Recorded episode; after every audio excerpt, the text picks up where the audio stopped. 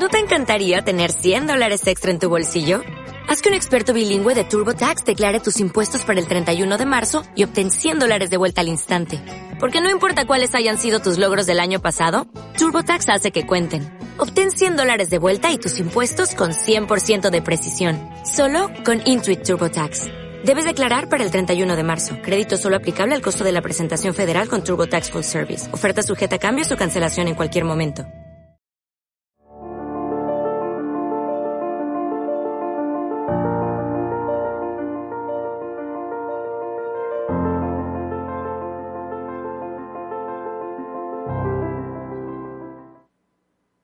A todos. Hoy vamos a empezar a estudiar el tema de la resurrección de Jesús, ¿verdad? Y vamos a ver la primera parte. El nombre de esta parte es por qué es tan importante la resurrección de Jesús. Y es que después de estudiar el tema de los milagros durante seis semanas, llegamos al punto de tocar el tema del milagro fundamental del cristianismo, la resurrección de Cristo. Y según el apóstol Pablo, si Jesús no resucitó, nuestra fe es ilusoria, es vana, en vano hemos creído no vamos a resucitar, morimos en nuestros pecados. Si Jesús no resucitó, estamos aquí haciéndonos locos todos, convencidos de algo que definitivamente sería irracional y que sería engañarnos a nosotros mismos. Esto asume o presupone que hay una explicación racional, que es sumamente importante la resurrección para nosotros. Y quiero empezar eh, mencionando cómo es que Pablo dice que es tan importante y luego tratar de concluir bíblicamente por qué es tan importante antes de ver cómo vamos a explicar racionalmente por qué podemos creer en la resurrección sin caer en la locura, ¿verdad? Así que vamos a orar para empezar así como estamos. Señor, te damos muchas gracias por este día. Gracias porque a ti te plació sostenernos para que este día estemos aquí. Ninguno de nosotros tiene su vida asegurada para el día de mañana. Así que si estamos aquí, Señor, y estamos con bien, si algunos están enfermos en casa, es porque así te plació. Y confiamos en ti, Señor. Te rogamos que por medio de tu palabra nos permitas entender la importancia de la resurrección de Jesús para poder primero entenderlo nosotros y también explicarlo a los demás. Gracias de antemano. Amén. Vamos a 1 de Corintios capítulo 15, versículo 14 al 19. Según el apóstol Pablo, si Jesús no resucitó, nuestra fe es solo una ilusión. Dice, y si Cristo no ha resucitado, nuestra predicación no sirve para nada, como tampoco la fe de ustedes. Aún más, resultaríamos falsos testigos de Dios por haber testificado que Dios resucitó a Cristo, lo cual no habría sucedido si en verdad los muertos no resucitan. Porque si los muertos no resucitan, tampoco Cristo ha resucitado. Y si Cristo no ha resucitado, la fe de ustedes es ilusoria y todavía están en sus pecados. En este caso, también están perdidos los que murieron en Cristo. Si la esperanza que tenemos en Cristo fuera solo para esta vida, seríamos los más desdichados de todos, los mortales. La pregunta a responder hoy es ¿por qué? ¿Por qué es tan importante la resurrección? Y lo digo porque durante muchos años, quizás 13 años de mi vida cristiana, nunca me interesó entender realmente la resurrección. El tema de la resurrección es algo que crees porque eres cristiano, ¿verdad? ¿Eres cristiano? ¿Crees que Jesús resucitó? Así de simple. Yo me persuadí a mí mismo si Jesús resucitó o no resucitó, me da igual. Yo como quiera creo en mi Salvador, ¿verdad? De hecho, cuando este, Dios hace con nosotros su obra salvadora y nos regenera, quedamos totalmente persuadidos de que Él es nuestro Salvador y creemos lo que Dios ha dicho. Y no ni siquiera nos preguntamos si es razonable o no. Estás convencido de que eso es verdad. Y tristemente algunos consideran que puesto que ya fueron convencidos de que eso es verdad, no necesitan adentrarse más en ese tema. Dicen, mira, yo fui salvo, Dios me convenció de eso, por lo tanto no tengo dudas. No tengo evidencia, pero tampoco tengo dudas. y no me importa si hay más información o no, si alguien me pregunta y me dice, oye, tú estás loco porque crees que un ser humano resucitó, a mí no me importa, lo que a mí me importa es que yo fui salvo. Y dices, bueno, es cierto que entender la resurrección de Jesús no es un requisito para ser salvo, ¿verdad? Vamos, por ejemplo, a Lucas 23, eh, 39 al 43, dice, uno de los criminales allí colgados empezó a insultarlo. ¿no eres tú el Cristo? Sálvate a ti mismo y a nosotros. Pero el otro criminal lo reprendió. ¿Ni siquiera temor de Dios tienes, aunque sufres la misma condena? En nuestro caso, el castigo es justo, pues sufrimos lo que merecen nuestros delitos. Este, en cambio, no ha hecho nada malo. Luego dijo, Jesús, acuérdate de mí cuando vengas en tu reino. Te aseguro que hoy estarás conmigo en el paraíso, le contestó Jesús. La pregunta es, ¿el ladrón en la cruz entendió la resurrección? ¿Se enteró de la resurrección? Tampoco, pero fue salvo, ¿verdad? Así que podemos decir con toda certeza que no necesitas entender la doctrina de la resurrección para ser salvo, ¿verdad? Pero vamos ahora a Hebreos capítulo 5, versículos 7 al 10. Dice, en los días de su vida mortal, Jesús ofreció oraciones y súplicas con fuerte clamor y lágrimas al que podía salvarlo de la muerte, y fue escuchado por su reverente sumisión. Aunque era hijo, mediante el sufrimiento aprendió a obedecer, y consumada su perfección llegó a ser autor de salvación eterna para todos los que le obedecen. Dios lo nombró sumo, perdón, y Dios lo nombró sumo sacerdote según el orden de Melquisedec. Ahora, aquí el autor de la carta a los hebreos, que no se sabe quién es, considera o está explicando lo que Dios hizo con Jesús en las últimas horas de vida y cómo es que, a pesar de que murió, fue nombrado sumo sacerdote, según el orden de Melquisedec. Por lo tanto, está implícita la resurrección. El autor de la carta a los hebreos aquí está hablando de la resurrección de Jesús. Cómo es que, por medio de la resurrección, fue nombrado sumo sacerdote. Cuando dice, Jesús ofreció oraciones y súplicas con fuerte clamor y lágrimas al que podía salvarlo de la muerte y fue escuchado por su reverente sumisión, aquí no sé si a ti te surge una pregunta, porque efectivamente sabemos que Jesús estuvo angustiado, ¿verdad?, antes de, iniciar el Calvario, y dice aquí que ofreció oraciones y súplicas con fuerte clamor y lágrimas al que podía salvarlo de la muerte, y fue escuchado por su reverente sumisión. Aquí nos dice que Jesús pidió algo y que el Padre se lo concedió. Pidió ser librado de la muerte y el Padre se lo concedió. Pero sabemos que Jesús no fue librado de la muerte, ¿verdad? Sino que murió. Entonces, ¿a qué se refiere el autor? ¿Cómo es que Dios escuchó su oración? Porque Jesús fue entregado y crucificado, ¿verdad? Y murió. Pero nos dice que Jesús con fuerte, bueno, ofreció oraciones y súplicas, con fuerte clamor y lágrimas al que podía salvarlo de la muerte y fue escuchado. La pregunta es, ¿cómo fue escuchado? Que Dios escuche tu oración no está haciendo referencia a la omnisciencia o a la omnipresencia.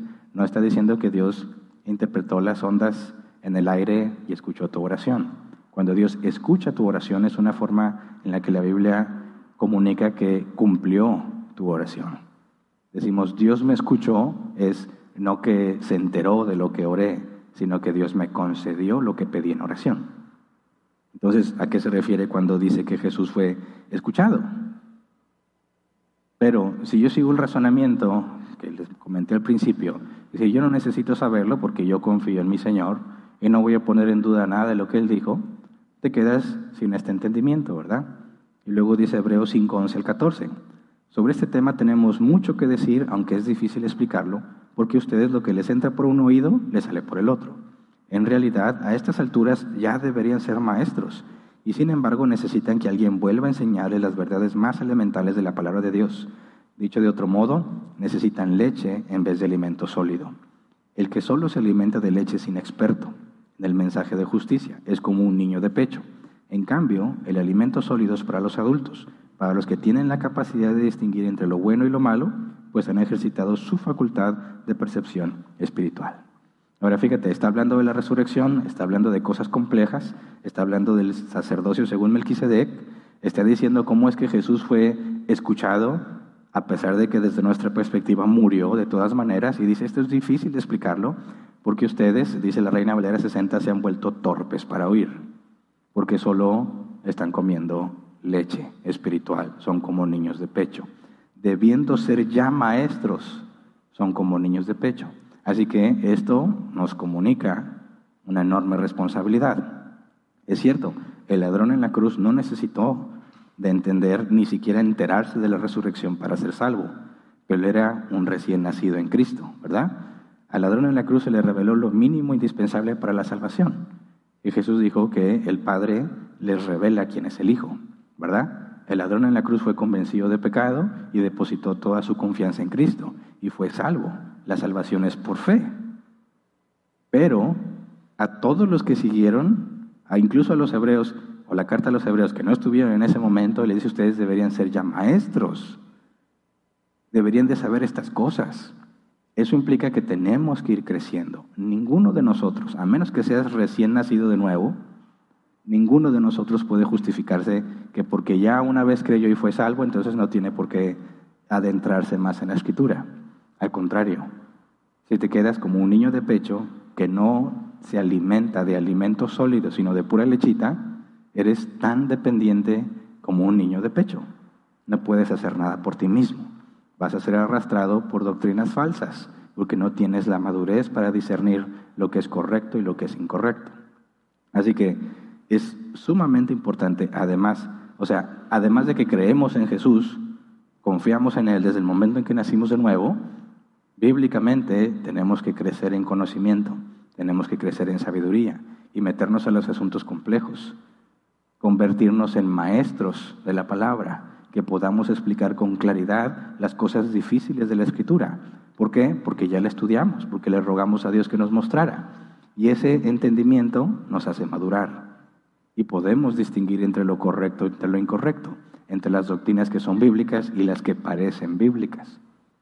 Así que yo tengo una pregunta. ¿A ¿Alguno de ustedes le interesa saber la respuesta a la pregunta? ¿Cómo fue que el Padre le respondió a Jesús a pesar de que aparentemente no le respondió porque como que ya se murió. Piensa, ¿te dan ganas de saberlo? O dices, ah, pues es un misterio y ya. ¿Te quedas con hambre de decir, oye, yo quiero saber a qué se refiere eso? ¿O no te importa? Y te da igual. Levante su mano el que quiere saber la respuesta, honestamente. La gran mayoría, algunos no. Bueno, qué gusto me da que algunos quieran saberlo, porque es una señal de que están creciendo. Fíjate bien, mientras más conoces a tu Salvador, más confiado estás en Él. Si Jesús es a quien más amas, ¿verdad? ¿Cómo puede ser que no te interese conocer de Él? Si es con Él con quien vamos a estar en la eternidad, ¿cómo es que no te interesa conocerlo cada vez más? Es más, ¿qué vas a estar haciendo en la eternidad entonces? Así que respondamos esto porque tiene que ver con la resurrección. Regresemos a Hebreos 5.7. Dice, en los días de su vida mortal, Jesús ofreció oraciones y súplicas con fuerte clamor y lágrimas al que podía salvarlo de la muerte, y fue escuchado por su reverente sumisión. Ahora, es cierto que Jesús estaba angustiado. Marcos 14, 35, perdón, 33 al 36. Dice, se llevó a Pedro, a Jacobo y a Juan y comenzó a sentir temor y tristeza. Esta la angustia que me invade, que me siento morir, les dijo quédense aquí y vigilen. Yendo un poco más allá, se postró en tierra y empezó a orar que de ser posible no tuviera él que pasar por aquella hora. Decía, Abba, Padre, todo es posible para ti. No me hagas beber este trago amargo, pero no sea lo que yo quiero, sino lo que quieres tú. Esto sucedió después de la última cena. Y todo parece indicar que le está pidiendo al Padre que no sufra, ¿verdad? Que le evite el sufrimiento.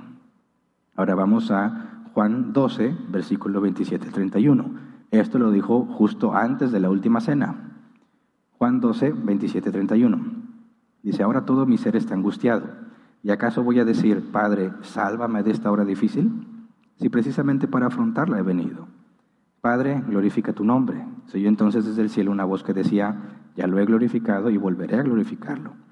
La multitud que estaba allí y que oyó la voz decía que había sido un trueno. Otros decían que un ángel le había hablado. Eh, versículo 30, esta voz no vino por mí, sino por ustedes, dijo Jesús. El juicio de este mundo ha llegado ya y el príncipe de este mundo va a ser expulsado. Entonces, cuando dice, eh, precisamente para afrontarla he venido, Jesús está diciendo, vine a afrontar esta hora. Pero en Marcos parece que le está diciendo al Padre, líbrame de esta hora, ¿verdad? Y dirías, bueno, Jesús está pidiéndole que le libre del sufrimiento. Pero Jesús ya había dicho que para eso había venido. ¿Por qué razón Jesús pediría que sea librado de algo que él sabe que vino a hacer? No tiene sentido, ¿verdad? Ahora vamos a Marcos 14, 36. Dice, decía, Abba Padre, todo es posible para ti. no me hagas beber este trago amargo, pero no sea lo que yo quiero, sino lo que quieres tú. Entonces, ¿qué fue lo que pidió Jesús? Que fuese librado o que se hiciera la voluntad del Padre. Dijo, no sea lo que yo quiero, sino lo que quieres tú. Jesús está expresando cómo se siente con respecto a lo que está a punto de experimentar, pero en ningún momento le está pidiendo que haga lo que él quiere, sino que se haga lo que el Padre quiere. Ahora, ¿qué es lo que el Padre quiere? Juan 12, 23 al 24. Otra vez, antes de la última cena, palabras de Jesús. Ha llegado la hora de que el Hijo del Hombre sea glorificado. Les contestó Jesús. Ciertamente les aseguro que si el grano de trigo no cae en tierra y muere, se queda solo. Pero si muere, produce mucho fruto. Así que Jesús sabía que había llegado la hora en la que él debía morir. ¿Le está pidiendo a Dios que lo libre de la muerte? No puede ser. Juan 2, 18 al 22. Entonces los judíos reaccionaron preguntándole, ¿qué señal puedes mostrarnos para actuar de esta manera? Cuando echó a todos del templo, ¿verdad? Versículo 19, destruyen este templo, respondió Jesús, y lo levantaré de nuevo en tres días. Tardaron 46 años en construir, en construir este templo y tú vas a levantarlo en tres días. Pero el templo al que se refería era su propio cuerpo. Así pues, cuando se levantó de entre los muertos, sus discípulos se acordaron de lo que había dicho y creyeron en la escritura y en las palabras de Jesús. Entonces Jesús profetizó que moriría y al tercer día resucitaría. Dijo Jesús, para esta hora he venido, ¿verdad? Y luego le ora al Padre que sea librado, pero que se haga la voluntad del Padre. Y el Padre le concedió su petición. ¿Qué fue lo que le concedió el Padre entonces? Regresemos a Hebreos 5.7. En los días de su vida mortal, Jesús ofreció oraciones y súplicas con fuerte clamor y lágrimas al que podía salvarlo de la muerte y fue escuchado por su reverente, reverente sumisión. Pidió ser salvado de la muerte. ¿Cómo entendemos eso? ¿Jesús está pidiendo que su muerte sea evitada? No, ya vimos que Jesús mismo dijo que moriría y resucitaría y que para eso había venido. Entonces no puede ser que Jesús le esté pidiendo al Padre que no muera. ¿Qué le está pidiendo entonces? Hechos 2, 25 al 32. Fíjate lo que concluye el, el apóstol Pedro. Dice, en efecto, David dijo de él, veía yo al Señor siempre delante de mí, porque Él está a mi derecha para que no caiga. Por eso mi corazón se alegra y canta con gozo mi lengua, mi cuerpo también vivirá en esperanza. No dejarás que mi vida termine en el sepulcro, no permitirás que tu santo sufra corrupción. Me has dado a conocer los caminos de la vida, me llenarás de alegría en tu presencia. Versículo 29. Hermanos, permítanme hablarles con franqueza acerca del patriarca David, que murió y fue sepultado y cuyo sepulcro está entre nosotros hasta el día de hoy. Era profeta y sabía que Dios le había prometido bajo juramento poner en el trono a uno de sus descendientes. Fue así como previó lo que iba a suceder. Refiriéndose a la resurrección del Mesías, afirmó que Dios no dejaría que su vida terminara en el sepulcro, ni que su fin fuera la corrupción. A este Jesús Dios le resucitó y de ello todos nosotros somos testigos. Entonces, ¿qué es lo que estaba pidiendo Jesús? ¿Que no muriera? No, estaba pidiendo que Dios no lo dejara entre los muertos. Y eso es lo que estaba profetizado, que no quedaría en el sepulcro. Entonces Jesús no estaba pidiendo ser librado del sufrimiento, Jesús estaba pidiendo ser librado de la muerte, es decir, moriría como era necesario y profetizó que sucediera, pero que el Padre lo levantaría de entre los muertos. Jesús le pidió al Padre la resurrección y el Padre se la concedió. ¿Te das cuenta?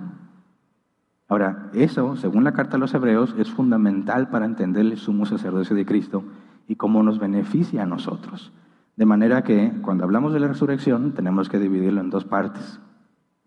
¿Por qué es tan importante la resurrección? Debido a quién era Jesús y por qué es tan importante para nosotros después de la muerte y resurrección de Jesús. Pero en el tema que nos estamos enfocando, que estamos hablando de los milagros y de cómo explicamos razonablemente que creemos en la resurrección, no me voy a enfocar en cómo es que eso nos beneficia a nosotros los que nacimos de nuevo, sino por qué es tan importante la resurrección para saber quién era Cristo y por qué podemos confiar en que la resurrección es posible. Así que, si ponemos atención a lo que el Nuevo Testamento dice y registra sobre los hechos y obras de Jesús, podemos ver que los discípulos concluyeron que Jesús era más que un ser humano. No un superhumano, ni un semidios. Un semidios es como Hércules. ¿Quién vio la película de Disney? Pecadores, ¿verdad? Eh, Hércules fue hecho humano y tenía que hacer grandes obras para ganarse su lugar entre los dioses.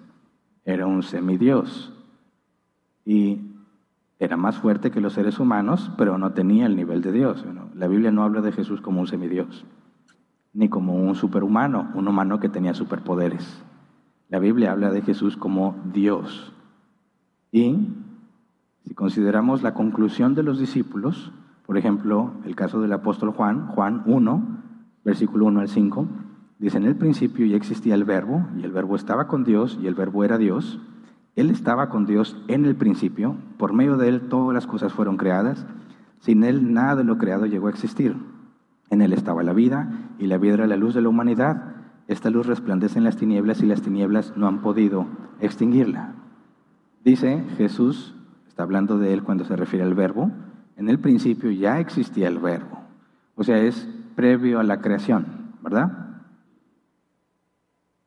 Y el verbo estaba con Dios y el verbo era Dios. Él estaba con Dios en el principio. Entonces nos está diciendo Jesús es Dios, pero aparte estaba con Dios. Y es antes de la creación, por lo tanto no puede ser creado. Y Él creó todas las cosas. ¿Y quién creó todas las cosas según Génesis 1?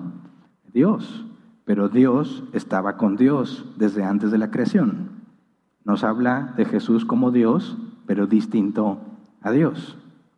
Luego, si consideramos el caso del apóstol Pablo, Saulo de Tarso, que era enemigo del cristianismo y se hizo cristiano después de encontrarse con Jesús resucitado, fíjate las conclusiones a las que él llegó. Tito, capítulo 2, versículo 11 al 13. Dice, en verdad, Dios ha manifestado a toda la humanidad su gracia, la cual trae salvación y nos enseña a rechazar la impiedad y las pasiones mundanas.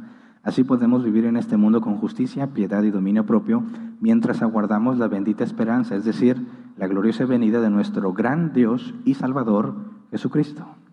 Nuestro gran Dios y Salvador, Jesucristo. Está diciendo Jesucristo es Dios. Un incrédulo que se topó con Jesús resucitado concluye que Jesús es Dios pero no niega la humanidad de Cristo, ¿verdad? Filipenses 2, 5 al 11. Dice, la actitud de ustedes debe ser como la de Cristo Jesús, quien, siendo por naturaleza Dios, no consideró el ser igual a Dios como algo a que aferrarse. Por el contrario, se rebajó voluntariamente, tomando la naturaleza de siervo y haciéndose semejante a los seres humanos. Y al manifestarse como hombre se humilló a sí mismo y se hizo obediente hasta la muerte, y muerte de cruz. Por eso Dios lo exaltó hasta lo sumo y le otorgó el nombre que está sobre todo nombre, para que ante el nombre de Jesús se doble toda rodilla en el cielo, en la tierra y debajo de la tierra, y toda lengua confiese que Jesucristo es el Señor para gloria de Dios Padre. Nos dice el apóstol Pablo que siendo por naturaleza Dios, no consideró ser igual a Dios. Jesús es Dios, pero no es Dios. Y la distinción es Jesús y el Padre. ¿Verdad? Ahora, para aclararlo, no está hablando de dos dioses, ¿verdad? No está diciendo que hay más de un Dios, que Jesús Dios y hay otro Dios. Está diciendo que hay un solo Dios, como Santiago 2.19, Reina Valera 60 dice, tú crees que Dios es uno, bien haces. También los demonios creen y tiemblan. Toda la Biblia enseña que hay un solo Dios, pero cuando se habla de Jesús, se habla de Él como si fuera Dios, pero distinto al Padre, pero de la misma naturaleza. La Biblia no nada más habla de ellos dos como Dios, también del Espíritu Santo. Y ahí viene el concepto de la Trinidad. Y no es nuestro tema enfocarnos en hablar y explicar la Trinidad, pero si te interesa, busca Fundamentos de 9 al 11. Ahí hablamos sobre la Trinidad, herejías, evidencia de la Trinidad en el Antiguo Testamento y evidencia de la Trinidad en el Nuevo Testamento. Pero como nos estamos enfocando en Jesús, en su ministerio terrenal, para comprender la importancia de la resurrección, no vamos a adentrarnos en probar la Trinidad, ¿verdad? Ahora, esa es la conclusión de los discípulos. ¿Qué hace que los discípulos concluyan así de un ser humano? ¿Cómo llega alguien de forma razonable a la conclusión de que Jesús es Dios a pesar de que es un humano? ¿Cómo puede un humano ser Dios? Y este es el punto donde los musulmanes chocan con lo que la Biblia dice y no pueden comprender cómo es que Dios se hace humano. Porque si Dios se hace humano dejó de ser Dios. Así que en ningún momento la escritura dice que Dios dejó de ser Dios. Es imposible que Dios deje de ser Dios. Jesús era humano y es reconocido como Dios al mismo tiempo. Ahora esto es trascendental. ¿Por qué crees eso? ¿Por qué creemos eso? Algunos dicen, bueno, los discípulos malinterpretaron a Jesús.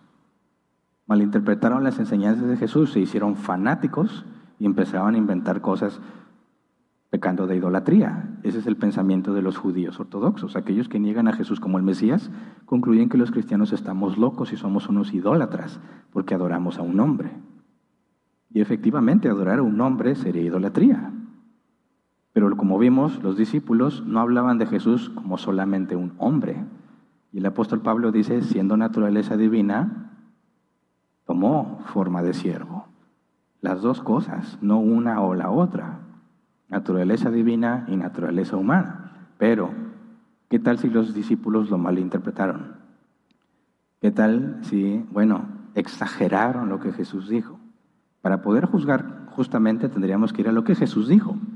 Y aquí es donde muchos aseguran que Jesús nunca afirmó ser Dios. Y lo dicen con toda certeza, no hay ningún pasaje en la Biblia donde se afirme o donde se, se diga que Jesús dijo ser Dios. Y en ese punto estamos de acuerdo literalmente hablando. No hay ningún pasaje en la escritura donde Jesús diga, yo soy Dios. Estamos de acuerdo en eso. Pero ¿qué dijo Jesús? ¿Qué hizo Jesús que llevó a sus discípulos a concluir que era Dios? ¿Y qué tiene que ver eso con la resurrección? ¿Verdad? Así que vamos a lo que Jesús dijo. Porque si algunos aseguran que Jesús nunca afirmó ser Dios, ¿cómo se concluyeron algunos que Él era Dios? Y a pesar de que nunca dijo yo soy Dios, creo que hay suficiente evidencia para decir que Jesús afirmó ser Dios, aunque nunca lo dijo en esas palabras. Por ejemplo, Juan 8, 23 al 24. Dice, ustedes son de aquí abajo, continuó Jesús, yo soy de allá arriba. Ustedes son de este mundo, yo no soy de este mundo. Por eso les he dicho que morirán en sus pecados, pues si no creen que yo soy el que afirmo ser, en sus pecados morirán. Aquí decimos, Jesús era un humano, ¿verdad? La gran mayoría de los que lo seguían sabían quién era su mamá, quién eran sus hermanos. Sabían la historia de él desde que nació. Entonces, ¿cómo es que Jesús dice, yo no soy de este mundo? ¿De alienígena o qué? Le dice a la gente, yo no soy de este mundo, ustedes son de aquí, yo no soy de aquí. Yo soy de arriba. Oye, pero todos supieron que Jesús nació de María, ¿verdad? Y algunos nunca le creyeron a María que, que no había tenido relaciones sexuales con un hombre. Pero ellos podían decir, nosotros sabemos que tú naciste aquí en este mundo. ¿Cómo te atreves a afirmar que no eres de este mundo? Juan 8, 56 a 59. Dice, Abraham, el padre de ustedes, se regocijó al pensar que vería mi día y lo vio y se alegró. Ni a los 50 años llegas, le dijeron los judíos, ¿y has visto a Abraham? Ciertamente les aseguro que antes de que Abraham naciera, yo soy. Entonces los judíos tomaron piedras para arrojárselas, pero Jesús se escondió y salió inadvertido del templo. ¿Qué molestó tanto a los judíos que quisieron apedrear a Jesús? No, para empezar, ¿por qué lo querían apedrear? Esa era la forma de aplicar la pena capital a un blasfemo alguien que quebrantara seriamente la ley. Entonces tenían autoridad para apedrear al blasfemo. Trataron de apedrear a Jesús porque dijo, antes de que Abraham naciera, yo soy. ¿Qué significa eso? Que Jesús nació antes que Abraham. Dice, no tienes ni 50 años. ¿Cómo puede ser que hayas visto a Abraham? Ahora, ¿quién estuvo hablando con Abraham? Jesús. ¿Se acuerdan? Bueno, los que estuvieron con nosotros en Génesis o cuando estudiamos la Trinidad, pero no, no estaba manifestado en carne como cuando vino a nacer en este mundo. Pero Jesús les está hablando de la evidencia que ellos tienen en la Escritura porque Abraham habló con Dios. El caso más claro es cuando eh, llegó de visita Dios y dos hombres más antes de destruir Sodoma y Gomorra, ¿verdad? Pero cuando les dice, antes que Abraham fuera, yo soy, tratan de apedrearlo. ¿Por qué? ¿Qué es lo que es considerado blasfemia? Sería una gran mentira que si no tiene ni 50 años haya vivido en el tiempo de Abraham, pero eso no sería una blasfemia, ¿verdad? Sería una mentira nada más. No tendría nada que ver con Dios, no podría ser acusado de blasfemia. ¿Por qué se considera que es blasfemia? Por lo que el griego dice, que se nos escapa en nuestro idioma. Cuando dice Jesús yo soy, la palabra soy, el griego eimi, se traduce yo soy, sin límite de tiempo. He sido, soy y seré. Jesús les está diciendo en nuestro idioma, yo soy eterno. Ahora, nosotros no somos eternos, ¿verdad? Somos sempiternos. ¿Qué significa que somos sempiternos? Tenemos un inicio, pero no hay fin. Eterno es no tiene ni inicio ni fin. Sería previo a la creación. Solo Dios es eterno. Cuando Jesús dice, yo soy, ¿qué es lo que está afirmando? Está diciendo, yo soy eterno. Pero eterno solo es Dios. Por eso tratan de apedrearlo. Entonces Jesús no dijo, yo soy Dios. Está diciendo, yo soy eterno, pero solo puede haber un ser eterno, que es Dios. Jesús está diciendo indirectamente que Él tiene una naturaleza divina, que Él es como Dios. Ahora, Sabemos que el único temporal es Dios, ¿verdad? Vamos a Juan 13, versículo 18 al 19. Dice, pero Reina Valera 60, por favor. No hablo de todos vosotros, yo sé quién es elegido, mas para que se cumpla la escritura, el que come pan conmigo, levantó contra mí su calcañar. Desde ahora os los digo antes que suceda, para que cuando suceda, creéis, perdón, creáis que yo soy. Y otra vez está el griego emi. Está diciéndoles, uno me va a traicionar desde los que comen conmigo. Y te lo digo desde antes para que creas que yo soy eterno. ¿Qué tiene que ver la eternidad con que Jesús sepa lo que va a pasar? Lo estudiamos en la Divina Providencia. Dios no ve el futuro como algo de lo que aprende. Dios no dijo, déjame ver qué va a pasar, como si lo que fuera a pasar fuera ajeno a Él. Dios sabe lo que va a pasar porque Él hace que pasa, que pase. Entonces, cuando hablamos de la voluntad de Dios, se acuerdan que la dividimos en dos partes, decretiva y preceptiva.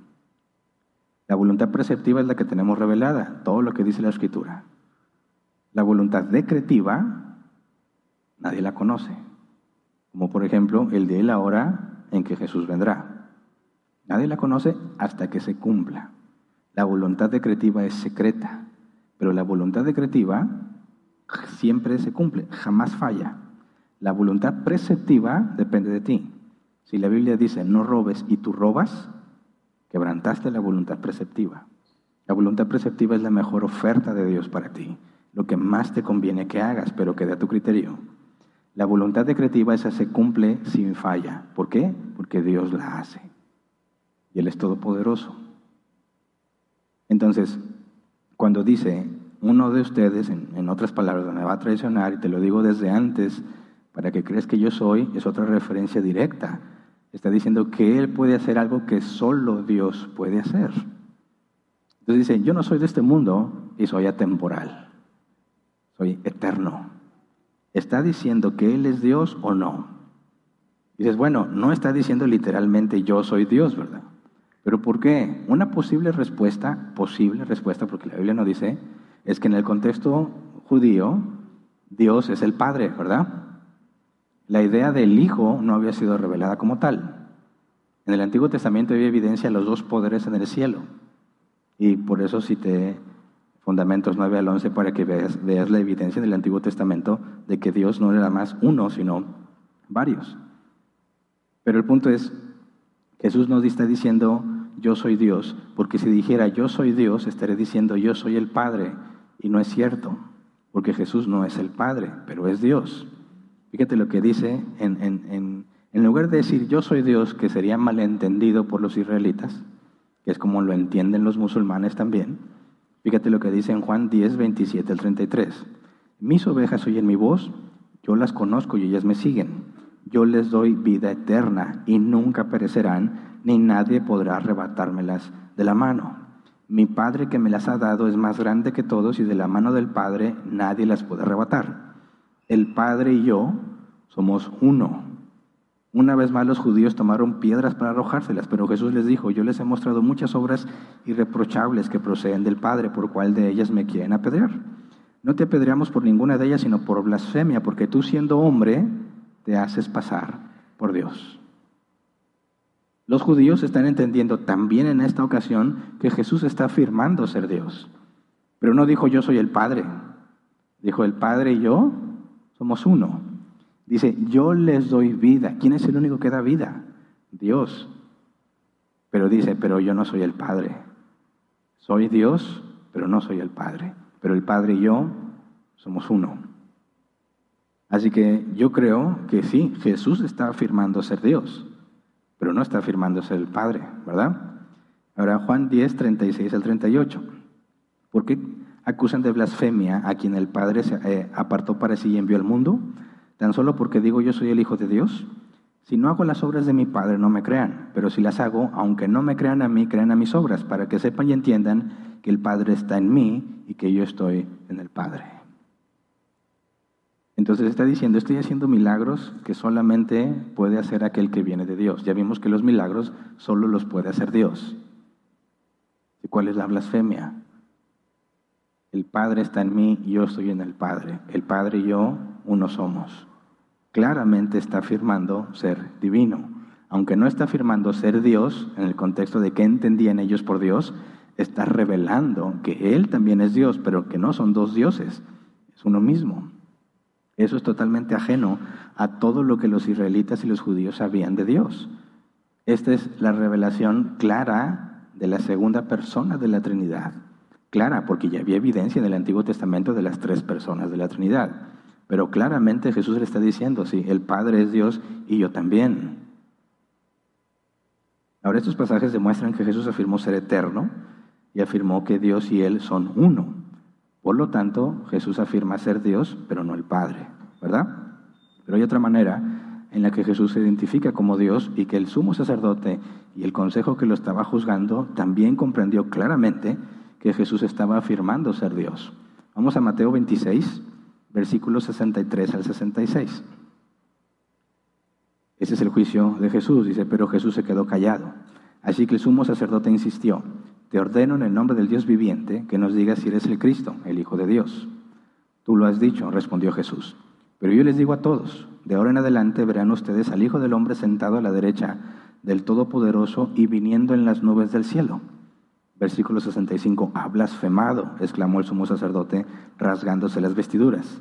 ¿Para qué necesitamos más testigos? Miren ustedes mismos, han oído la blasfemia. ¿Qué piensan de esto? Merece la muerte, le contestaron. Porque el sumo sacerdote considera que Jesús ha blasfemado. ¿Qué de lo que dijo es una blasfemia?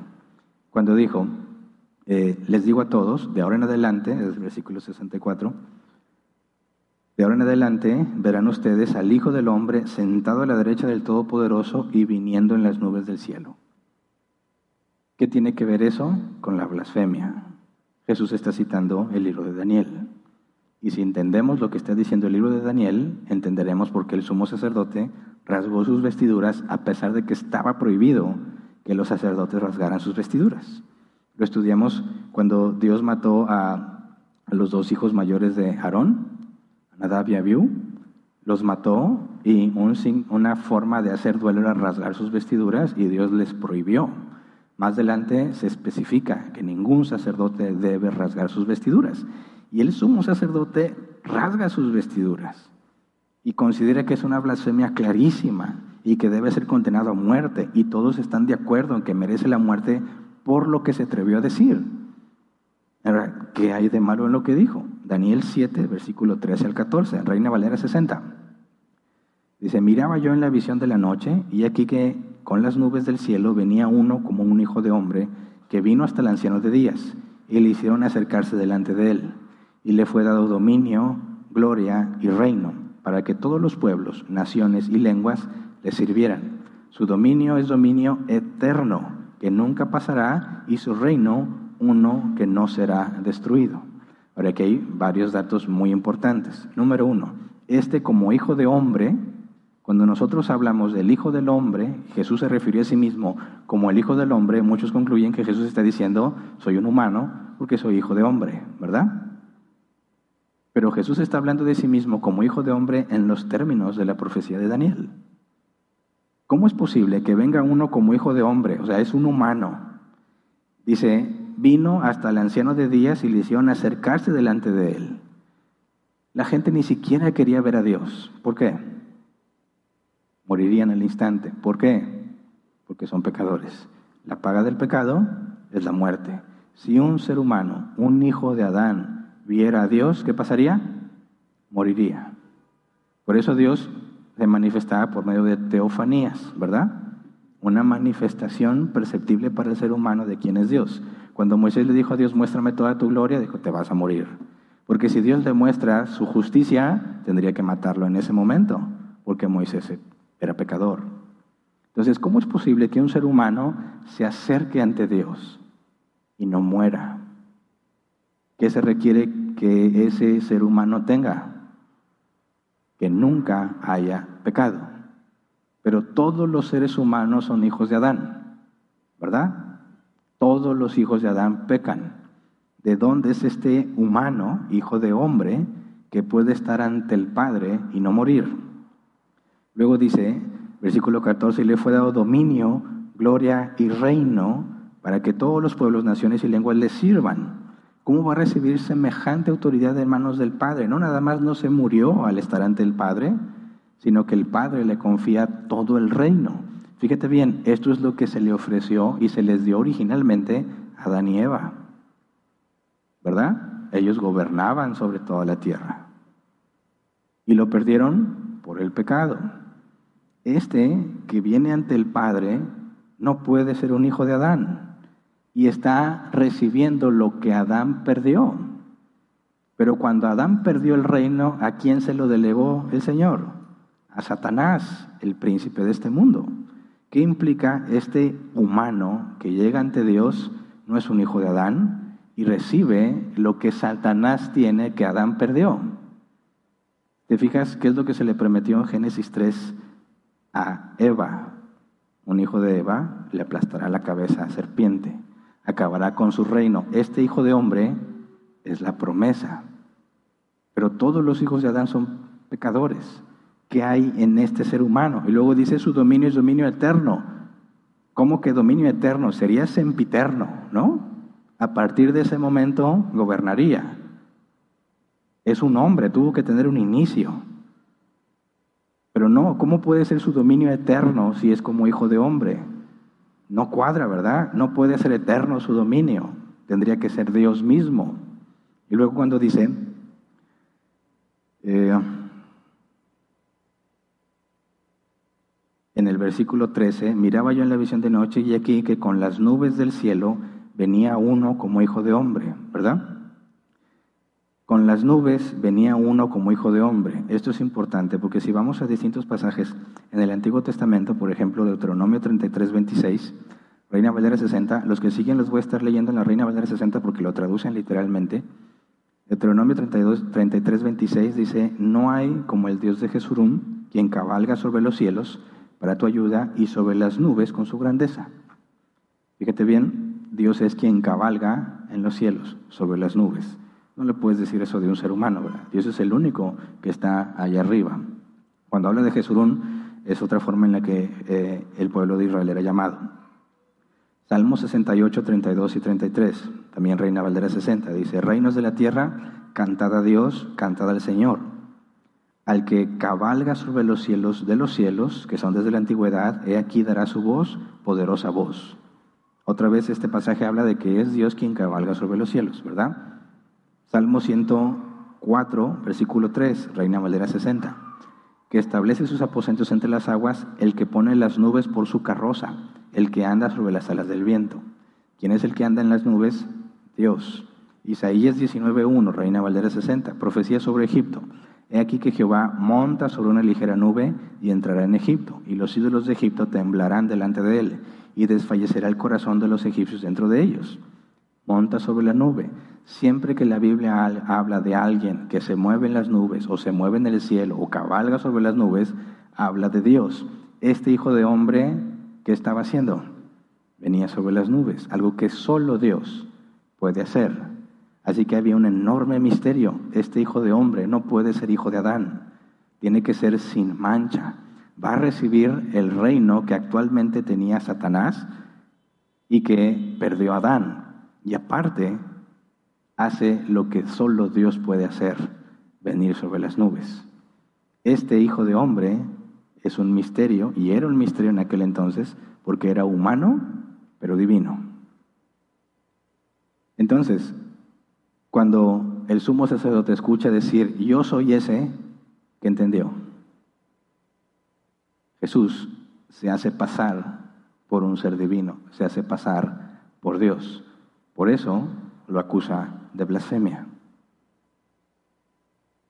Era tan importante la figura de este hombre que se acerca ante el anciano de días y tan profundo el misterio que cuando Jesús dice, yo soy ese, a nosotros nos aclara el panorama. Es como hijo de hombre, pero es divino. No es hijo de Adán y va a recibir el reino. Y es eterno porque aunque tiene forma humana, Él es previo y tiene una naturaleza divina. Para nosotros se encaja perfectamente con la revelación que tenemos, pero para ellos no. Jesús está afirmando ser divino y ningún hombre puede ser divino. Así que rasga sus vestiduras, me imagino como una exageración por la gravedad, según él, la gravedad de las palabras de Jesús, y todos están de acuerdo en que merece la muerte. Ahora esa es la parte fundamental a la que tenemos que llegar, porque aunque Jesús en el concilio no fue algo tan abierto, ¿verdad? dijo claramente que era el Hijo del Hombre, ya vimos que él mismo aseguró de él mismo cosas que solo Dios puede hacer. Como por ejemplo Mateo 9, 5 eh, al 6, dice que es más fácil decir, tus pecados quedan perdonados o decir, levántate y anda. Pues para que sepan que el Hijo del Hombre tiene autoridad en la tierra para perdonar pecados, se dirigió entonces al paralítico, levántate, toma tu camilla y vete a tu casa. ¿Qué es más fácil, perdonar pecados o hacer el milagro para que se levante? Las dos cosas solamente las puede hacer Dios. Tanto hacer que el paralítico ande como perdonar los pecados del paralítico. Pero los profetas del Antiguo Testamento podrían hacer algo como levantar al paralítico. Podían levantar muertos. Pero perdonar pecados. ¿Algún profeta, algún hombre de Dios perdonó pecados? Nunca. Dice Isaías 43, 25, Reina Valera 60. Yo, yo soy el que borro tus rebeliones por amor de mí mismo y no me acordaré de tus pecados. Solo Dios perdona pecados, entonces les dice a la gente que es más fácil decirle al paralítico, levántate o tus pecados son perdonados. ¿Cuál es la respuesta? Bueno, si vienes de Dios, lo más fácil, lo único que el ser humano podría hacer es decirle al paralítico, levántate y anda. Pero jamás podría decirle, tus pecados te son perdonados. ¿Y qué hizo Jesús? Las dos cosas levántate, tus pecados son perdonados. ¿Qué está diciendo? Que Él es Dios. Ahora, ¿qué respondemos al que dice, Dios, Jesús nunca afirmó ser Dios? Por favor, lee la Biblia, ¿verdad? Pero léela no desde el punto de vista actual, moderno, para ver, en ningún lado dice que Él es Dios, no, tienes que leerlo en el contexto de lo que los judíos entendían, de lo que el Antiguo Testamento dice. Y es clarísimas las afirmaciones de Jesús cuando dice que Él es como Dios, pero no es el Padre. Tiene la misma naturaleza, es uno mismo con el Padre. Y hace cosas que solo Dios puede hacer. Pero el Sanedrín nunca estuvo de acuerdo con Jesús. Nunca creyó lo que Jesús decía. Y esa es la parte del conflicto. Esa es la parte que nos lleva a la importancia de la resurrección. Mira, tienes dos caminos. Después de escuchar lo que Jesús dijo de sí mismo, tienes dos opciones. ¿Concluyes que Jesús estaba loco o que decía la verdad? No hay otra, ¿verdad? ¿O estaba loco? ¿Quién puede decir las cosas que él dijo? ¿Quién se atrevería a afirmar las cosas que él afirmó?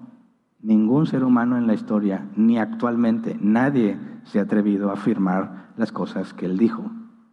Así que tienes un hombre que está loco de remate y nunca nadie llegó a ser tan loco como él, o dijo la verdad. Y lo peor es que él dijo, si no crees que yo soy quien afirmo ser, mueres en tus pecados. O sea que tu decisión al respecto, o Jesús estaba loco o decía la verdad, tiene que ver con tu futuro. Tiene que ver con el destino que vas a enfrentar. Si hay un Dios, te va a juzgar. Y ya demostramos bíblica y razonablemente que hay un Dios. Y Jesús dijo, yo soy Dios. Y si no crees que yo soy quien digo, mueres en tus pecados. Por consecuencia, quedarás condenado. Así que es importantísimo determinar, ¿estaba loco o decía la verdad? Sus parientes concluyeron que estaba loco. Marcos 3:21. Cuando se enteraron sus parientes, salieron a hacerse cargo de él porque decían, está fuera de sí. No le creyeron. Se volvió loco. ¿Por qué? Porque lo vieron todos los días. Él es el hermano mayor, ¿verdad? Jesús fue el primogénito de María, pero tuvo más hijos. Imagínate que alguien de uno de tus hermanos dice, no, pues yo soy Dios, ¿qué, concluyes? Ah, sí, mi Señor. ¿qué te pasa? Yo te conozco, aquí has estado. Ahora, ¿Jesús pecó?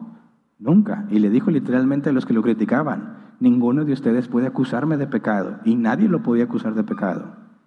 Decía, pero tú no puedes ser Dios porque sabemos todo de ti. Sus parientes dijeron, está loco. El sumo sacerdote y el Sanedrín concluyó, está loco. Lo mataron. Pero ese es el punto. Juan 3, 1 al 2. Fíjate la conclusión de Nicodemo. Había entre los fariseos un dirigente de los judíos llamado Nicodemo. Este fue de noche a visitar a Jesús. Rabí le dijo, sabemos que eres un maestro que ha venido de parte de Dios, porque nadie podría hacer las señales que tú haces si Dios no estuviera con él. Así que fíjate el dilema. Estás loco al afirmar que tú eres Dios, porque eres un ser humano. Pero nadie puede hacer las cosas que tú haces si no viene de parte de Dios. Entonces la gente estaba dividida. Su familia dijo, está loco. Los discípulos dijeron, dice la verdad. ¿Cuál es tu conclusión? ¿Qué es más razonable? Dices, bueno, analicemos este punto. Si Jesús dijo la verdad y nadie puede hacer las cosas que Él hizo si no viene de parte de Dios, esperarías, esperarías la confirmación de las autoridades que Dios ha puesto para juzgar esas cosas, específicamente el Sanedrín, quien juzgó a Jesús. ¿Qué era el Sanedrín? El grupo de los 70 ancianos que recibían autoridad junto con Moisés y que en los tiempos de Jesús se consideraba que ellos eran los sucesores de esos 70. Vamos a números 11, 16 al 17. El Señor le respondió a Moisés, tráeme a 70 ancianos de Israel y asegúrate de que sean ancianos y gobernantes del pueblo. Llévalos a la tienda de reunión y haz que esperen allí contigo. Yo descenderé para hablar contigo y compartiré con ellos el espíritu, con E mayúscula, el espíritu que está sobre ti para que te ayuden a llevar la carga que te significa este pueblo así no tendrás que llevarla tú solo. Ahora un poco de contexto, Moisés estaba llorando, diciéndole, pidiéndole a Dios que lo matara porque ya no aguantaba el pueblo. Y Dios le dijo, ah, tranquilo, no exageres. Voy a repartir en otros 70 el mismo espíritu que hay en ti, o sea, el Espíritu Santo, para que te ayuden a llevar la carga. ¿Quién era la máxima autoridad en el pacto de obras, en la ley de Moisés? Moisés. Si ahora hay otros 70 que tienen la misma autoridad que Moisés, se distribuye la carga. Así que estos 70 están al mismo nivel que Moisés. Si Moisés muere, quedan los 70 y sigue preservándose el mismo nivel de autoridad. ¿Cierto? Números 11, 24 al 25. Moisés, fue, Moisés perdón, fue y le comunicó al pueblo lo que el Señor le había dicho. Después juntó a 70 ancianos del pueblo y se quedó esperando con ellos alrededor de la tienda de reunión. El Señor descendió en la nube y habló con Moisés y compartió con los setenta ancianos el espíritu que estaba sobre él. Cuando el espíritu descansó sobre ellos, se pusieron a profetizar, pero esto no volvió a repetirse. Quede claro que no los convirtió en profetas, solamente cuando Dios les dio el nuevo nacimiento. Ahora, el Sanedrín, estos que supuestamente son los sucesores, el sumo sacerdote y el consejo, son los que representan a Dios como Moisés representaba a Dios. El punto es, si Jesús es quien dijo ser, ¿qué dice el Sanedrín? La máxima autoridad, los que representan a Dios. ¿Qué decía el Sanedrín? Está loco. ¿Cómo puede ser que Jesús diga la verdad, pero la autoridad que representa a Dios diga que está equivocado? Algo no cuadra, ¿verdad? Si Jesús decía la verdad, el Sanedrín tendría que reconocer lo que Jesús dijo, porque ellos representan a Dios. Si Dios mandó a Jesús, Dios haría el Sanedrín reconozca a Jesús. ¿Se entiende? Pero ¿qué era el conflicto? El Sanedrín decía que Jesús mentía. Ahora, el Sanedrín tenía autoridad de parte de Dios para quitarle la vida al idólatra, al blasfemo. Y el Sanedrín concluye en que Jesús debe ser muerto por blasfemia. Eso implicaría que Dios, por medio del Sanedrín, estaría demostrando que Jesús es un farsante, porque estaría condenándolo a muerte por blasfemo. ¿Entiendes el conflicto? ¿Y qué logró el Sanedrín? ¿Por qué mataron a Jesús? Por blasfemo. Jesús muere. ¿Por qué los discípulos se pusieron tristes? Porque eso demostraría que Jesús mintió, porque Dios no se contradice. Si Jesús es quien dijo ser y se hacía igual a Dios, ¿por qué el Sanedrín, que es la autoridad que Dios delegó, no lo reconoce como Dios? Si el Sanedrín logra acabar con Jesús, eso demostraría que Jesús fue un farsante, aunque no puedas explicar cómo es que hizo todo lo que hizo. Y Jesús murió. Lo lograron. ¿Cuál es la conclusión lógica cuando Jesús muere? Mintió. No era quien dijo ser. ¿Cuál es la única forma en la que Jesús podría mostrar quién él, quién dijo que era? si el Sanedrín logró matarlo. Ya no hay escapatoria, quedas evidenciado como un farsante, ¿verdad? Pero Dios lo levantó entre los muertos. ¿Qué significa? Dios está diciendo públicamente, el Sanedrín mintió. El Sanedrín está obrando lejos de mí, fuera de mí. El Sanedrín no está conmigo. Cuando Dios resucita a Jesús entre los muertos, está diciendo, confirmo que Jesús es quien dijo ser y que las autoridades están lejos de Dios. Dios no está con ellos. ¿Se entiende? ¿Por qué era tan importante que Jesús resucitara? Porque si no resucitaba, era un farsante, puesto que el Sanedrín lo condenó. Pero si resucitaba, mostraría que los farsantes eran los del Sanedrín y Dios restituiría lo que corresponde a su enviado, a Dios mismo en forma humana. Por eso es indispensable que entendamos la resurrección, porque es la evidencia de que Jesús es quien dijo ser. Y si la resurrección es un hecho histórico, toda la humanidad debería humillarse ante Jesús porque va a venir a juzgar y juzgará a cada uno según sus obras. Pero si tú crees lo que Él afirmó de sí mismo, vas a ser librado. Ese es el Evangelio. Esa es la buena noticia, que Jesús murió y resucitó.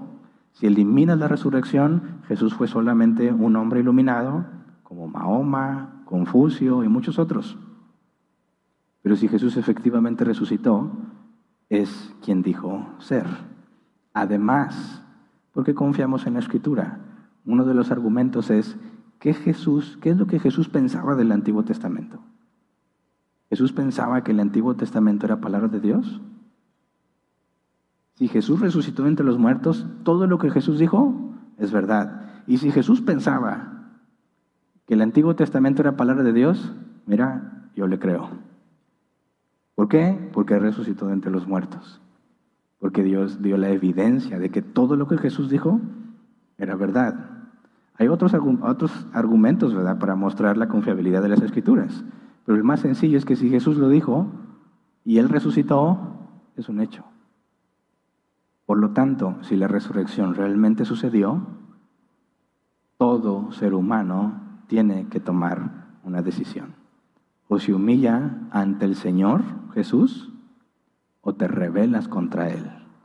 Pero nadie está en una posición neutra. O estás con Él o estás contra Él.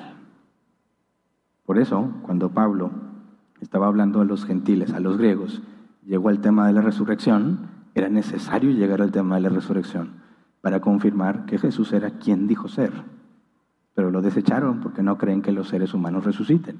Y estamos de acuerdo, los seres humanos no resucitan. ¿verdad?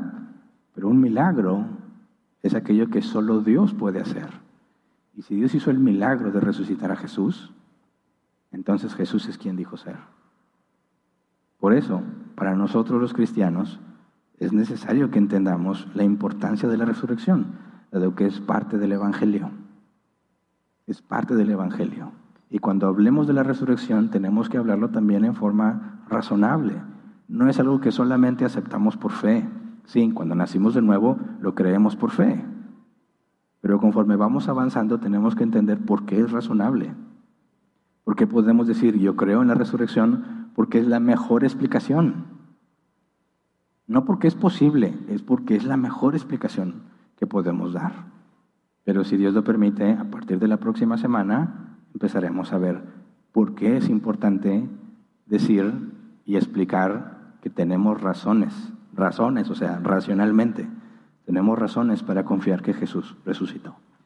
Por eso le servimos a Él. Si Jesús resucitó, mi fe es genuina.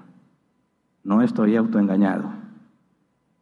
Pero si te aferras, a pesar de la evidencia que Jesús resucitó, el negligente eres tú, porque hay excelentes argumentos racionales para confiar. Así que hasta aquí nos vamos a quedar hoy. Vamos a ponernos de pie y vamos a orar.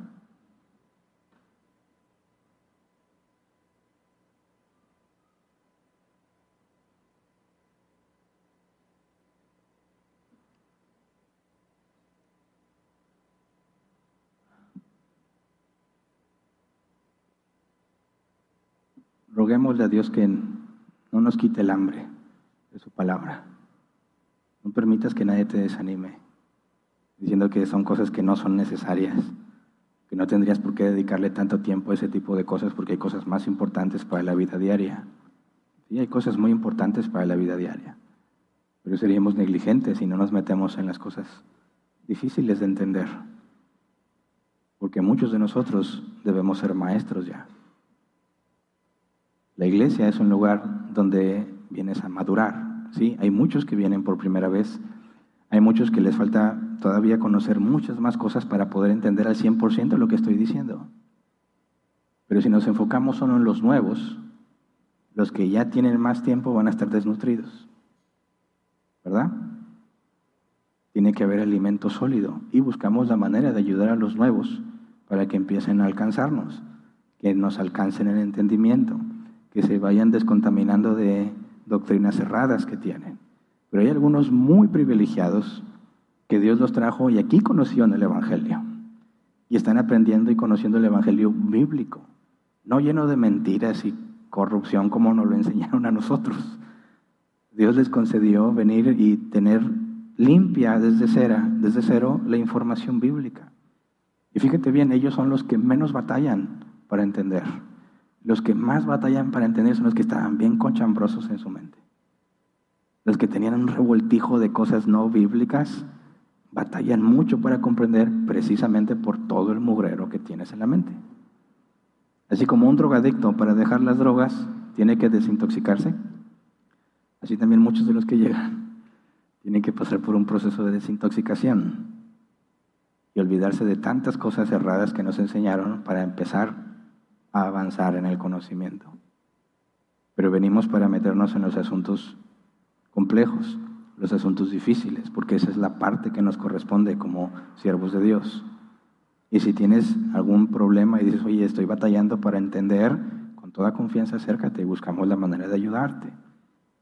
Yo reitero, para los nuevos, siempre que puedo, les ofrezco una sesión, sentarnos a platicar, apunta todas las dudas nos sentamos dos, tres horas, lo que se pueda, y nos dedicamos a responderlas, a aclarar, enseñarte qué es lo que la Biblia dice y lo que no, para que empieces a desintoxicarte, para que empieces a alinearte en lo que estamos viendo, ¿verdad? Pero obviamente es opcional, ¿verdad? No es algo obligatorio. El punto es, ninguno se desanime, ni permitas que te desanimen. Necesitamos profundizar porque hay doctrinas cerradas que parecen bíblicas pero no lo son. Y tenemos que estar atentos. Tenemos que entender exactamente qué significa, qué representa que Jesús haya resucitado. Porque algunos prefieren evitar el tema de la resurrección porque es algo que la gente normalmente no cree y pervierten el Evangelio. Pero si entendemos la importancia, cuando hablemos del Evangelio, seremos hallados fieles. Nosotros no convencemos a la gente. No es por cómo se los dijiste. Tú tienes que decir el Evangelio bíblico. Y es Dios quien decide si lo creen o no lo creen. Así que quítate la carga de tratar de decirles cosas creíbles. El Evangelio es increíble. El Evangelio es increíble. Tú di lo que la Biblia dice. Y eso sí, tienes que saber explicarlo de una manera clara, lo que la Biblia dice. Y Dios decide a quién llama y a quién no.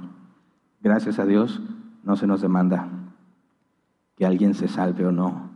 Se nos demanda predicar fielmente el Evangelio. Así que esperamos que Dios nos permita seguir estudiando y profundizar en entender la resurrección y cómo podemos explicarla, de manera que nuestro Evangelio sea fiel, ¿verdad? Así que vamos a orar. Señor, te damos muchas gracias porque en medio de tu paciencia y a pesar de todos nuestros errores, nos permites crecer en conocimiento y en sabiduría. Señor, unos avanzamos más rápido, otros avanzamos más lento, pero todos tus hijos debemos avanzar. Enséñanos a perseverar en el conocimiento de, ti, de tu palabra. Enséñanos a conocerte cada vez más por medio de la escritura. Queremos comprender, Señor, conocerte cada vez más, cómo es que eres nuestro Salvador, cómo es que nos pusiste en paz con Dios, cómo es que nos libraste de nosotros mismos, cómo es una excelente noticia que tú hayas resucitado, Señor. Queremos vivir con la alegría de esas verdades. La vida diaria nos envuelve, hace que nos olvidemos de las verdades esenciales que deberían de ser la fuente, el motivo de nuestro gozo y nuestra felicidad. Por eso te rogamos que nos permitas volver a la Escritura y encontrar, Señor, los tesoros que has reservado para los que te buscan. Como dice tu palabra, eres galardonador de los que te buscan. Venimos a buscarte, Señor, y sabemos que tu Espíritu Santo nos guía y te rogamos que nos des el entendimiento, no solo para eh, intelectualmente comprenderlo, sino que nuestra vida refleje lo que entendemos, que quede evidenciado con claridad que a pesar de que estamos en el mundo, no somos de este mundo, como lo explicaste, Señor. Estamos en el mundo, pero no somos del mundo. Enséñanos a glorificarte en todo lo que hacemos, tener nuestra mente ocupada, no pensar en lo que nos parece mejor, sino en aquello que te glorifica más. Concédenos, Señor, tener claridad al hablar de los temas que pueden ser complejos. Tener claridad, llevar luz a aquel que está en oscuridad, por si tú le concedes, Señor, la salvación. Gracias por todo lo que haces con nosotros, a pesar de nosotros y por medio de nosotros, en el nombre de Jesús. Amén. Pueden sentarse. Pasemos a la sección de preguntas.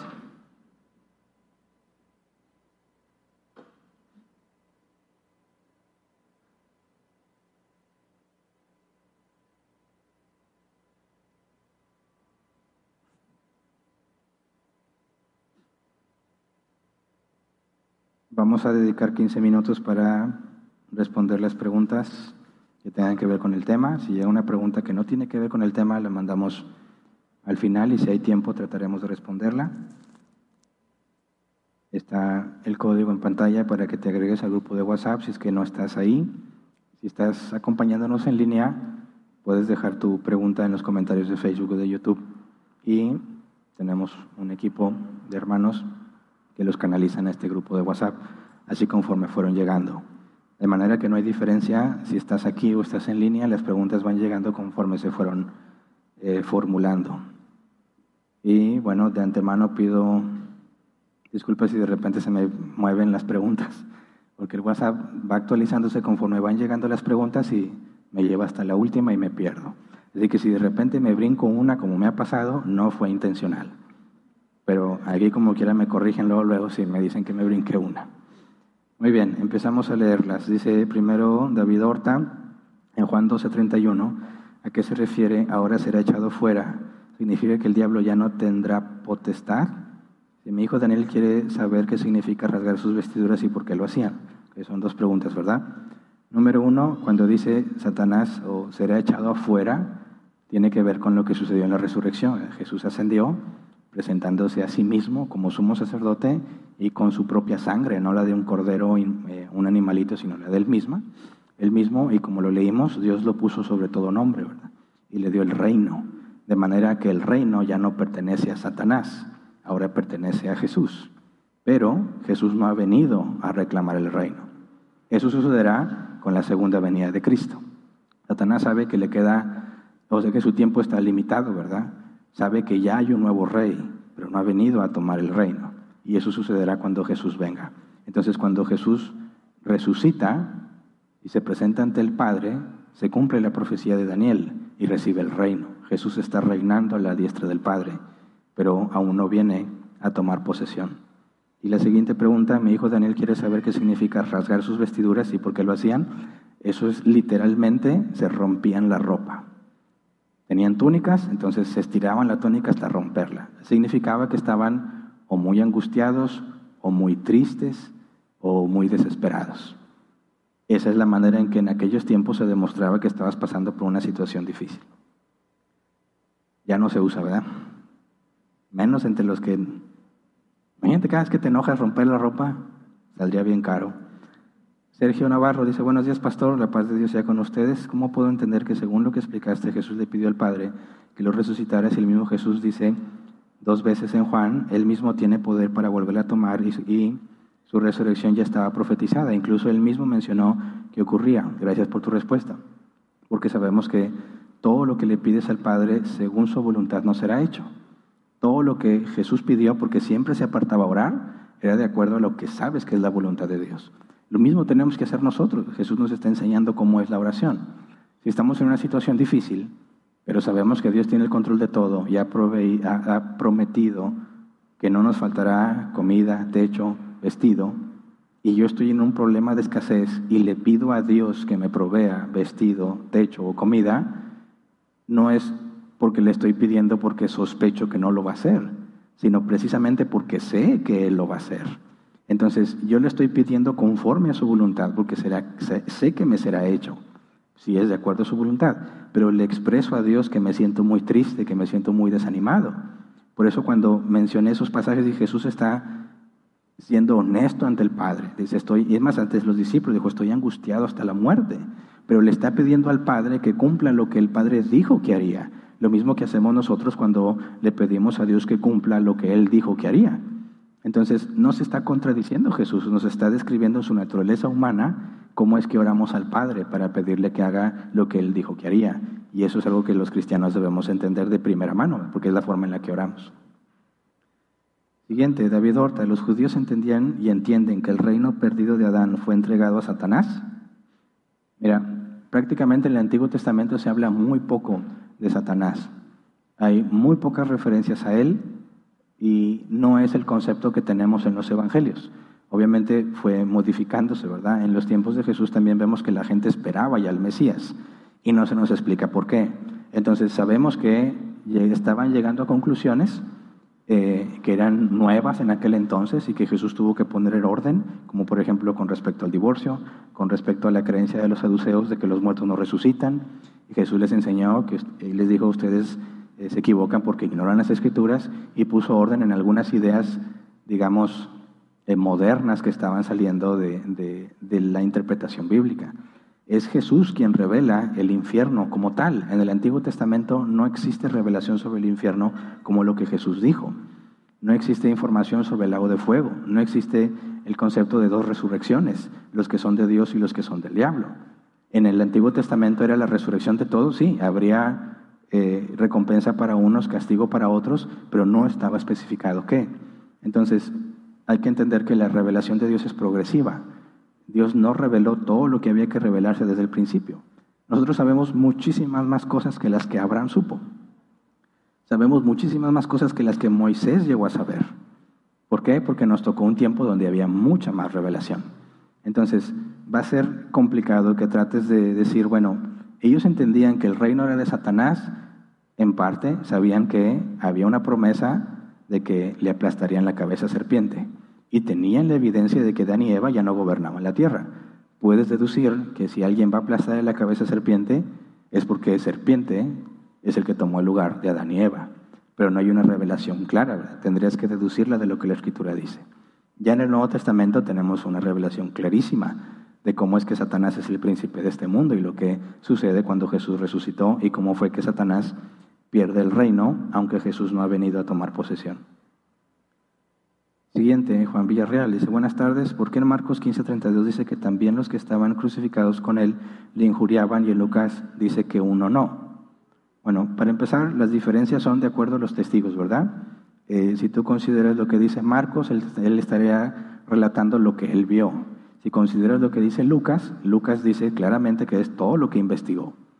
Vas a encontrar diferencias, pero no hay contradicción, porque fácilmente podemos explicar que al principio si suponemos que nada más eran tres los que estaban crucificados con Jesús, esos tres injuriaban y criticaban a Jesús, pero uno dejó de hacerlo, que es el que lo confesó como Señor y le pidió que se acordara de él cuando viene el reino. De hecho, esa es la interpretación más común, que incluso el ladrón en la cruz que terminó creyendo en Jesús al principio le injuriaba y después Dios lo hace entender, lo hace hacer de nuevo y recapacita y empieza a defender a Jesús. El ladrón en la cruz es el ejemplo de alguien que se salvó en las últimas horas de vida y que alcanzó misericordia sin conocer prácticamente nada de doctrina, ¿verdad? Ni se bautizó ni nada. Pero en los pasajes que comentas no hay ningún problema si los ves en conjunto. Primero lo injuriaba y luego defendió a Jesús. Siguiente, Gustavo Carrillo. Buenas tardes, pastor. ¿Es bíblico enseñar que Dios Padre mató a Jesús? Sí, aunque se oye feo, ¿verdad? Porque el propio Pedro nos dice que Jesús fue entregado y en manos de hombres malvados y lo mataron como había sido el previo, la previa orden de Dios o como Dios había predestinado que sucediera. Entonces, en ese sentido podemos decir, sí, fue el Padre quien ordenó que Jesús muriera. Y la Escritura nos dice que el Hijo se ofreció a sí mismo para cumplir con la voluntad del Padre. Entonces, es correcto decir que el Padre mató al Hijo, pero eso oye muy raro, ¿verdad? Tendrías que hablarlo en términos bíblicos, ¿sí? Está ordenado que seríamos redimidos y que Dios mismo ofrecería su vida para rescatarnos y Jesús se ofrece voluntariamente. Entonces no es un homicidio, ¿verdad?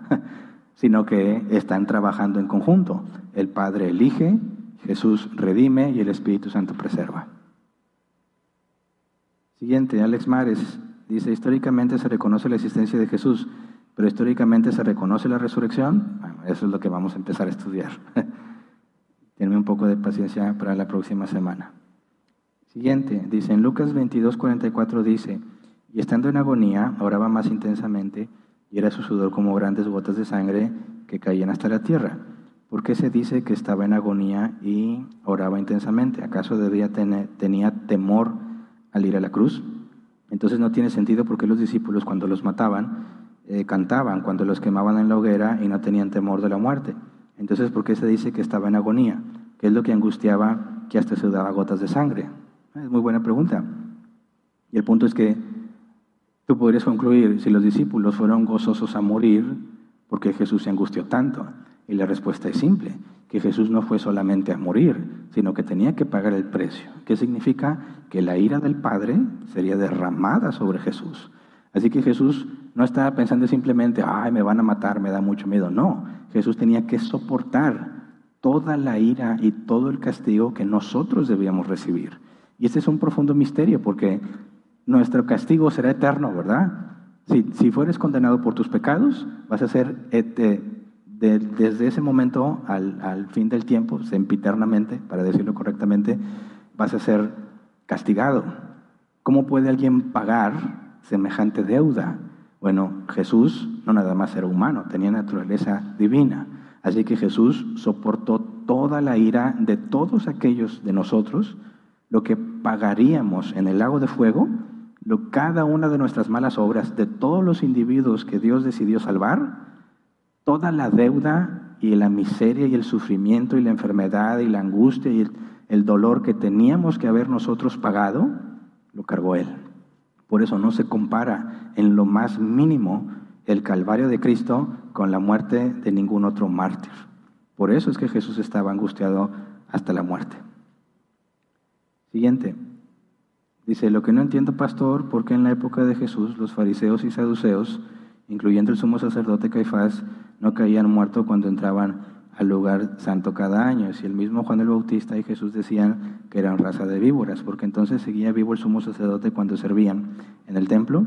No lo dicen los evangelios, solo en Viejo Testamento sobre los antiguos sumos sacerdotes. Mira, Dios había provisionado una serie de rituales para que el sumo sacerdote no muriera en presencia de Dios, ¿verdad? Para que el sumo sacerdote pudiera presentarse en el lugar santísimo, tenía que ofrecer un sacrificio por sí mismo, ¿verdad? Por el pueblo, todos los rituales necesarios de lavarse las manos, los pies antes de entrar al lugar santo, el incienso para entrar al lugar santísimo, de manera que nunca fuera perceptible la gloria de Dios que estaba en el arca. Todo eso estaba diseñado para que pudieran entender lo que significa llegar a Dios. Y mientras el sumo sacerdote respetara la ley y cumpliera con lo que se le pide, no tenía por qué morir, ¿verdad? Entonces, mientras ellos fariseos y seduceos principales en el cumplimiento de la ley hicieran o cumplieran con la provisión que Dios les dio para que no murieran, no tendrían peligro de muerte. Por eso es que no morían, ¿verdad? Siguiente, los católicos mencionan que Jesús no tenía hermanos, que lo que menciona en los evangelios se refiere a primos en griego y no hermanos. ¿Es cierto? Sí, ahí habla de parientes. No está hablando específicamente que sean los hijos de la misma madre, pero tienes eh, la carta a Santiago, medio hermano de Jesús, medio hermano porque no es del mismo padre, ¿verdad? Y Judas, que también es identificado como medio hermano de Jesús. Históricamente sabemos, en los registros, que Santiago era identificado como hermano de Jesús, a quien también se le llama Jacobo. Jacobo y Santiago eran el mismo nombre, por así decirlo, en lengua diferente. Y entonces la Biblia no nos dice literalmente eso, pero podemos deducirlo. Dice que José no conoció a María sino hasta que después de que nació Jesús. Y la palabra conocer es la misma que usó María cuando dijo, cuando se le informa el ángel Gabriel que va a concebir, dice yo no conozco varón. la palabra conocer ahí, cuando se refiere a hombre y mujer, habla de intimidad sexual. Y nos especifica que José no conoció a María sino hasta después de que nació Jesús. De manera que no hay por qué dudar que tuvo hermanos carnales, hijos de la misma madre, aunque Jesús no era hijo de José. Siguiente. ¿Por qué Jesús no permitió que María Magdalena lo tocara? ¿Qué pasaría si lo hubiera hecho? Bueno, no tiene nada que ver con el tema de hoy, ¿verdad? La dejaré para el final. Siguiente. Eh, Dalila Pacheco, buen día. Se mencionó sobre el error del Sanedrín ante quien era, ante quien era Jesús. Entra en el mismo concepto de la autoridad de atar y desatar que le da la iglesia. La iglesia puede tomar malas decisiones en algún tema. Entiendo que como seres humanos la respuesta sería un sí. Pero ¿cómo poder armonizar ambas partes con la escritura? Mira, la iglesia podría cometer errores, sí, todos somos humanos. Por eso tendríamos que confiar en el proceso bíblico, que estemos libres de una conciencia intranquila, ¿verdad? Si Jesús especifica el proceso para llegar a comunicar a alguien y tú lo sigues al pie de la letra y efectivamente quien está en pecado no reconoce su pecado y termina comunicado, Confiamos no en que tomamos la decisión correcta, sino en que seguimos el proceso fielmente y lo llevamos a sus últimas instancias, ¿verdad? Es muy distinto decir, oye, quizás él no supo explicarlo bien o, o quizás sí estaba arrepentido, pero era orgulloso. No lo sabemos, está fuera de nuestro control, no es algo que nuestros ojos no pueden ver. Pero seguimos el proceso bíblico fielmente para decir, lo concluimos tal como la Biblia dice y lo que va a suceder con esa persona queda en manos de Dios porque lo que hicimos fue obedecer lo que Dios dijo. ¿Verdad? Puede ser que la iglesia cometa errores, por supuesto. El punto es que te asegures de ser fiel a la escritura para que tengas la conciencia tranquila. Y si fue un error el que cometiste con la conciencia limpia, Dios lo va a mostrar, ¿verdad? Confiamos en que Dios no va a dejar las cosas ocultas. La escritura afirma que todo lo sacará a luz, ya sea en esta vida o en la venidera. Entonces, no decimos que el seguir el proceso bíblico de la excomunicación es un proceso infalible, ¿verdad? O que cuando la asamblea se reúne junto con los ancianos se convierten en seres infalibles. No, nos podemos equivocar. El punto es nuestra fidelidad bíblica al seguir el proceso. Por eso la importancia de la asamblea. Fíjate lo que se requiere para que una iglesia, siguiendo el proceso bíblico, se equivoque. Se requiere que toda la asamblea y todos los ancianos hayan concluido que algo es correcto cuando en realidad no lo era. Que ninguno en la asamblea y ninguno de los ancianos se dio cuenta del error. Es decir, escapó al entendimiento de todos. Y es posible porque somos, porque somos seres humanos, pero sería muy difícil. Ahora, si alguien en la asamblea se considera que algo se está haciendo mal y calla, y la iglesia se equivoca, él es responsable del error. Si los demás lo hicieron con la conciencia limpia, ¿verdad? Si lo hicieron sin una mala intención. Si alguien se da cuenta del error en la asamblea y aún así calla, es negligencia de él y él está haciendo tropezar a toda la iglesia. Por eso es muy importante que si nos apegamos al proceso bíblico y todos en la asamblea se les dio la oportunidad de hablar y de decir si están a favor o en contra, y encontramos que ninguno haya algo que estemos haciendo mal, confiamos en que es muy difícil que todos estemos equivocados. No imposible, pero difícil. Y hasta ahí llega nuestra capacidad humana. Así que ningún ser humano es infalible, solo Dios es infalible. Pero si consideras aparte la providencia divina, nada pasa sin que Él lo permita.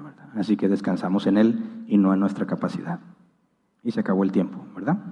Muy bien, quedaron respuestas pendientes. Si Dios quiere, lo, lo vemos en la sesión de preguntas y respuestas en la próxima sesión. Es todo. Por lo pronto, a los que están en línea, despedimos la transmisión y para los que estamos aquí, recibiremos todavía más información. Gracias.